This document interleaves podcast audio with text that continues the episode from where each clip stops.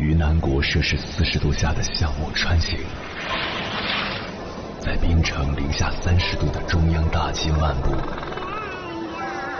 往十里洋场听罢一曲天涯歌女，西出阳关听黄沙穿金甲，风霜雨雪，四季如歌，不曾倦怠。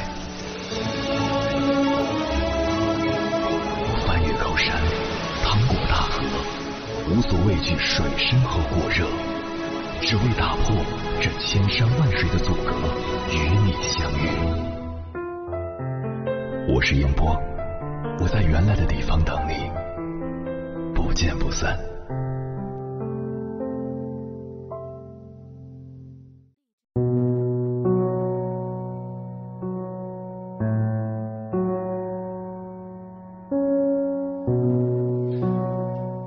网上有个提问：你最喜欢和什么样的人相处？有个高赞回答说：有社交自觉症的人，他们懂分寸、守界限，让人感到如沐春风。深以为然，凡事有度，过则成灾。与人相处，进退有度，恰如其分，是一种顶级的情商。有社交自觉症的人，说话有温度。作家林姑娘曾分享过自己的一段经历：五一假期的时候，她回了一趟家，陪母亲逛街的时候，遇到邻居王大妈，看到她大老远就满脸热情的迎过来，林姑娘心里暖暖的。但王大妈的话却让她的笑容僵在了脸上。哟，有一阵子没见你回家来，现在怎么胖成这样了？看脸上这肉，怪不得听你妈说你还单身呢。用你们小年轻的话来讲，谁想和个猪精谈恋爱呀？听说你准备学画画呀？你说你学那玩意儿干嘛？没用，又不能赚钱。学那个不是有钱烧得慌吗？怎么着？你还想当个梵高、毕加索呀？也不经常回来看看。是不是看不起我们了？你就是小白眼狼！林姑娘气到准备骂人时，母亲拉住了她，小声劝道：“王大妈就是刀子嘴豆腐心，嘴上难听，心里一直关心你呢，还时常问起你的近况。”作家周瑜说过：“善心是需要通过善意表现出来的，恶言之下自有恶意。”正所谓说者无心，听者有意。再好的出发点，用恶劣的语言表达出来，也只会让人如坠寒窖。与人善言是为人的修养，也是刻在心底的善良。看《向往的生活》的时候，有一幕令我印象深刻。在大家准备进房间时，何炅偷偷对着跟拍任泉的摄像师说：“摄像老师别介意哈，任泉他也不是故意的。”原来嘉宾任泉在体验乡村生活的过程中，被乡村美景吸引，像西瓜地里的茶一样，到处东看看西瞅瞅。而跟拍他的摄影师却忙坏了，只能扛着摄像机跟着他到处跑。何炅温和的一句话，既体谅了摄影师的感受，又化解了任泉的尴尬，可谓是妥帖周到。俗话说：“心有善念，口吐莲花。”真正有修养的人，言语间透露着善良，说出来的话能暖人心，也能让人心安。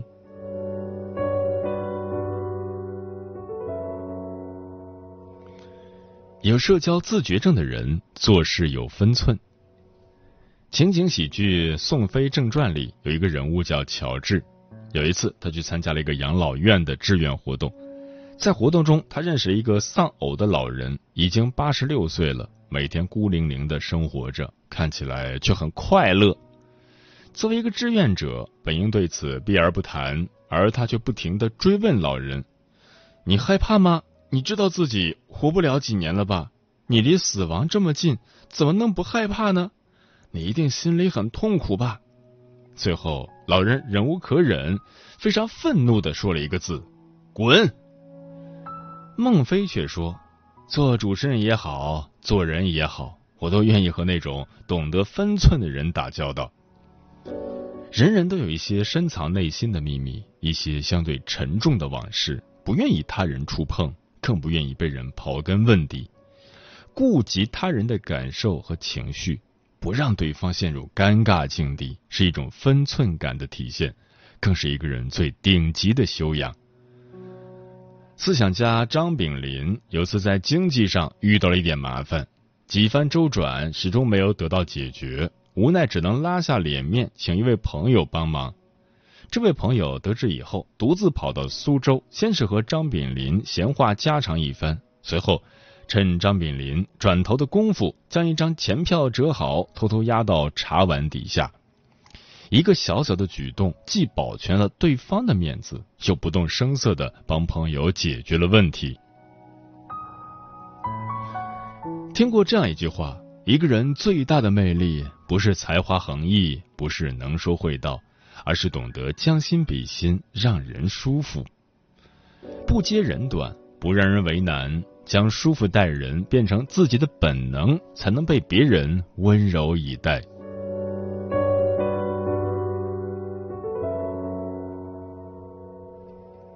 有社交自觉症的人相处有边界。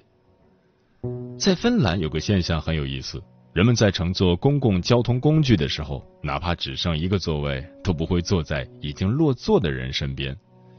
偶尔有外地游客傻乎乎的坐下来，身边的人也很有可能会立即起身再去另寻座位。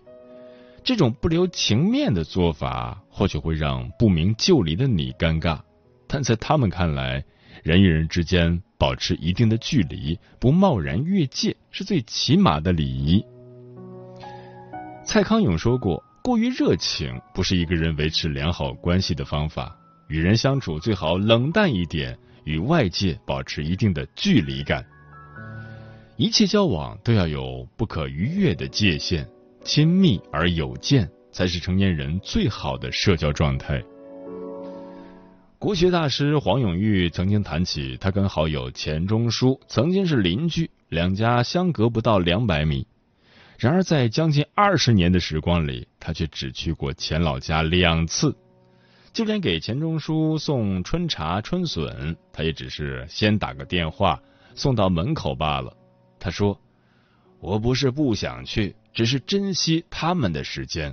他们夫妇俩是真的在忙着写东西。”人应该相互体谅和理解的，也正是这种不打扰，让两人的感情更加深厚。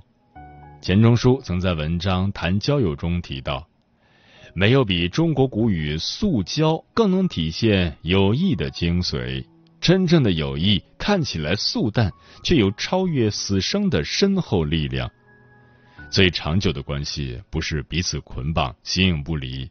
而是亲而有疏，孰不逾矩。不该问的话别问，不该管的事别管，把握好边界，热情而有度，友谊之花才能常开不败。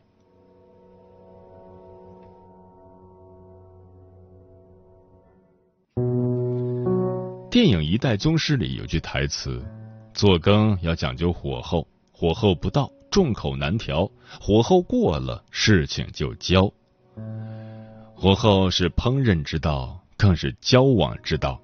把握好尺度，掌握好边界，才能相处不倦，久处不厌。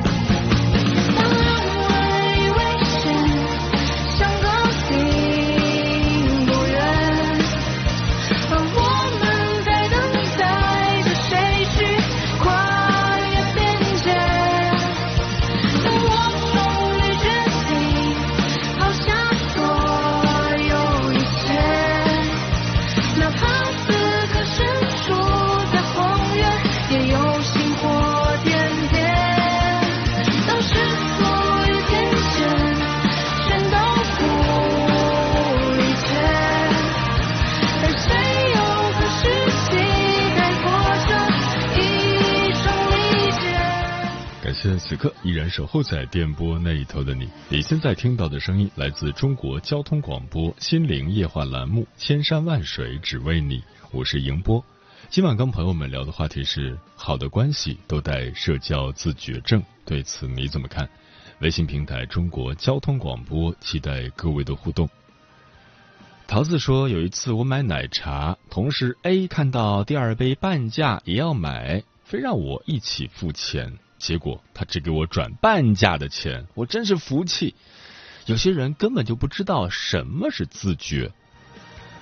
红姐说，想起歌手周深上过一次热搜，好像讲的就是他有社交自觉症。如果场子很热闹，他就会做个很好的听众，适时的输出；如果场子很冷，他就是那个主动活跃气氛的人。嗯。在我看来，社交自觉症最核心的特征就是把握好交往的距离。美国人类学家爱德华·霍尔博士为人际交往划分了四种距离：一、公众距离，三点七到七点六米，顾名思义，无关系或不认识的人之间的距离，例如公共场合中演讲者与听众之间的距离；二、社交距离。一点二到三点七米，正好能相互握手、面对面交谈，这是与熟人，比如同事或客户交往的距离。三、私人距离零点四六到一点二二米，这是朋友或亲戚间有分寸感的距离。四、亲密距离零点一五到零点四四米，彼此能感受到对方的体温、气息。适用于夫妻或情侣之间，在人际交往中，我们会根据自己与对方的关系调整合适的空间距离。但如果在交往中，我们的个人边界被侵犯，那么个体就会感受到被威胁和压迫，从而造成关系破裂或更严重的后果。接下来，千山万水只为你，跟朋友们分享的文章选自十点读书，名字叫。真正成熟的人都拥有社交自觉症。作者田字格。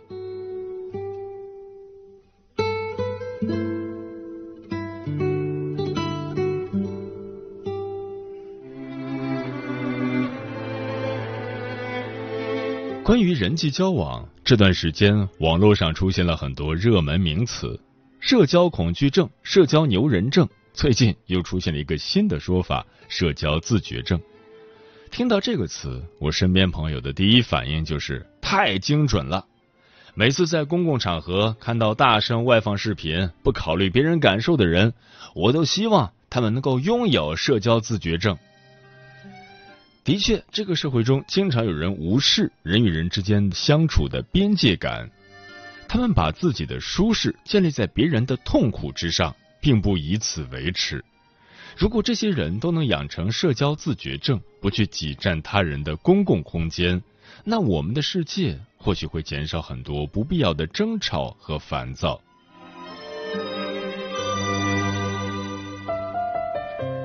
相信你在日常生活中都经历过这种困扰：在电影院看电影，情节正激动人心时，突然有人拿起电话，大喊一声：“喂，老刘！”那个项目你先让小王弄一下，不然你交给小李，这个活很重要。嗯，好。五分钟后，他终于挂断了电话。然而，他身边的人却永久失去了沉浸式观影的心情。在外漂泊与人合租时，每晚回到家，开始享受自己在小屋里看书休息的独处时间。这时，总有室友很晚回来。狠狠将门一摔，砰的一声，吓得人直哆嗦。几乎所有人都在小时候被教导要遵守公共秩序，己所不欲，勿施于人。但总有人不管在什么场合，都把自我体验放在第一位，全然不顾他人的感受。你稍微提醒、警示一下，对方便会恼火，甚至反问：“多管闲事儿，这是你家吗？”一个朋友之前去饭店吃饭，因为排队的人太多，店员便为他安排了拼桌。他看拼桌的是一个中年男子，正在安静的玩手机，就没有防备的坐下了。可谁知没过多久，男子的几位好友纷纷来饭店里找他。他们一落座就打开了话匣子，声音很大，聊得非常入神。可让人难忍的是，几乎每位男士都拿起了一根烟，接连吞云吐雾，全然不顾他的存在。这时餐已经上了，他没办法换桌，就问身边的人：“可以等他吃完再抽烟吗？”他觉得有点呛。这时候，身边只有一个男士掐了烟，而剩下的人完全无动于衷。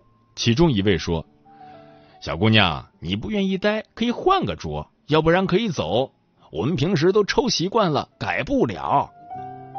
朋友觉得很委屈，没说不让您抽，等下我马上就吃完了，现在没有别的座位可以换。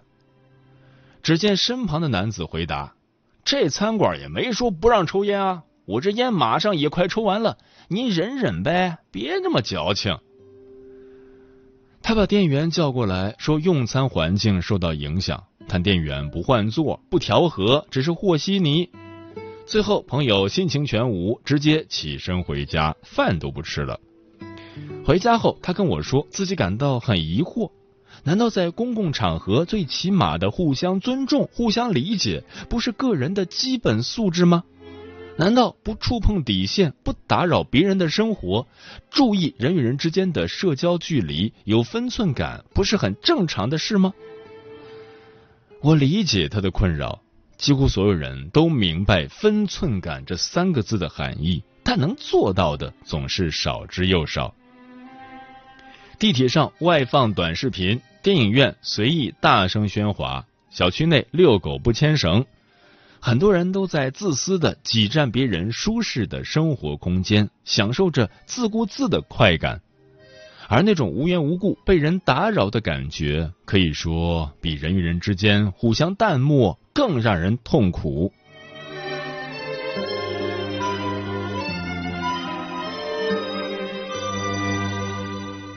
究竟什么是社交自觉症？所谓社交自觉，是指在人与人相处的过程中，一定要保持自觉性，什么话该说，什么话不该说，什么事该做，什么事不妥当。无论在什么场合，保持一定的社交距离，与人方便，与己方便。这种察觉社交边界感的能力，不光适用于公共场合，也适用于亲密关系。不知道大家有没有碰到过那种亲戚，逢年过节回家时，他们都会很热情的跟你聊天，气氛被带动的热烈起来，话题也渐渐长枪直入，从生活状态聊到个人隐私。到北京几年了？能挣多少钱呀？去年带回来的对象呢？今年没一起回家。打算什么时候要小孩？女孩过了三十可就不好了。被问到这些话题的人，常常面露难色，略显尴尬。有时气氛突然变冷，还会被人扣上没有人情味儿的标签。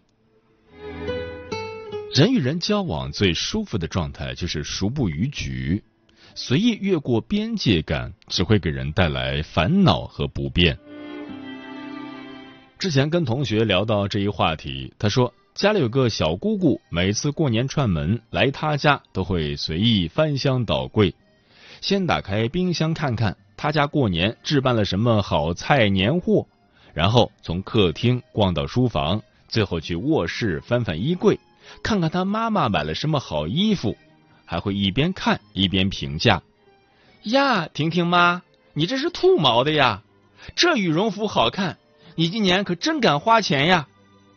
他妈妈不想伤和气，只在一旁应和着笑一笑，但看上去并不开心。日本作家西泽保彦说过一句话：所谓正常的人际关系，就是要在和别人交往时保持一定距离。不管是多亲密的关系，都需尊重对方的个性和生活喜好，这是理所当然的规矩。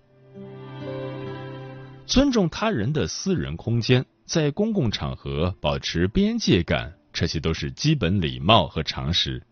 相信内心保有教养和公德心的人，一定可以做到。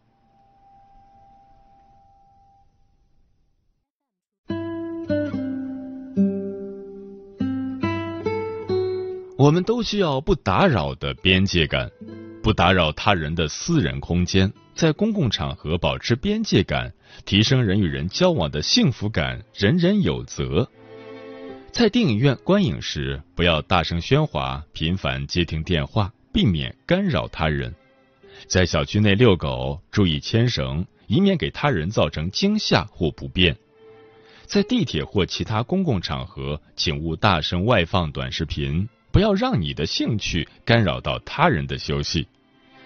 进行私人谈话时，如果触及到对方不愿谈及的话题，请及时打住。因为你不知道对方曾经历过什么。人与人之间的交往应该是善良、温暖、美好的传递。清晰的边界意识，理解、尊重对方的感受，保持合适的社交距离，都是有教养的体现。愿我们都能变成成熟的、拥有社交自觉症的人。愿我们的余生都能拥有更舒适、更自在的交往。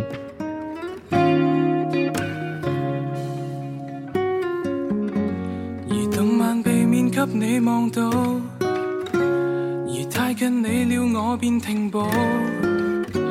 停留又更紧张，难耐恐怖，回家可会更好？能自在地去掌控电脑。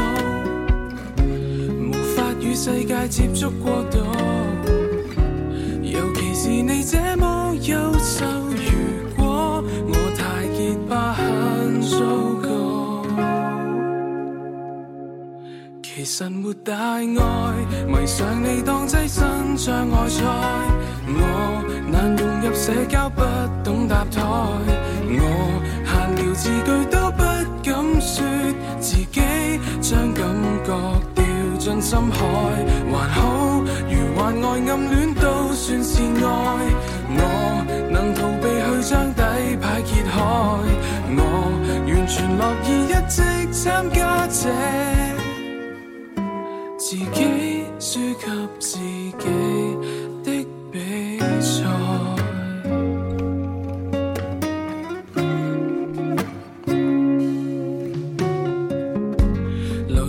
被各位继续笑，行到最远怕你给骚扰，能红着耳朵吸口气逃走，缓缓承受着最快心跳。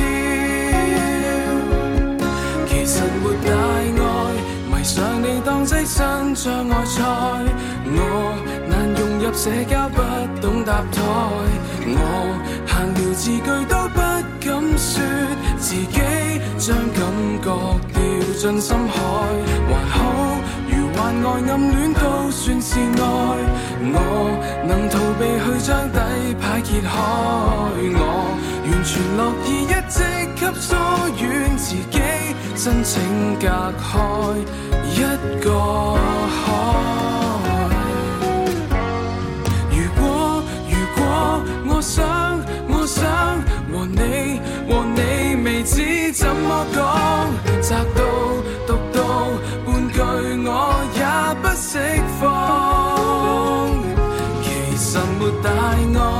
爱，实在我当跻身在外在。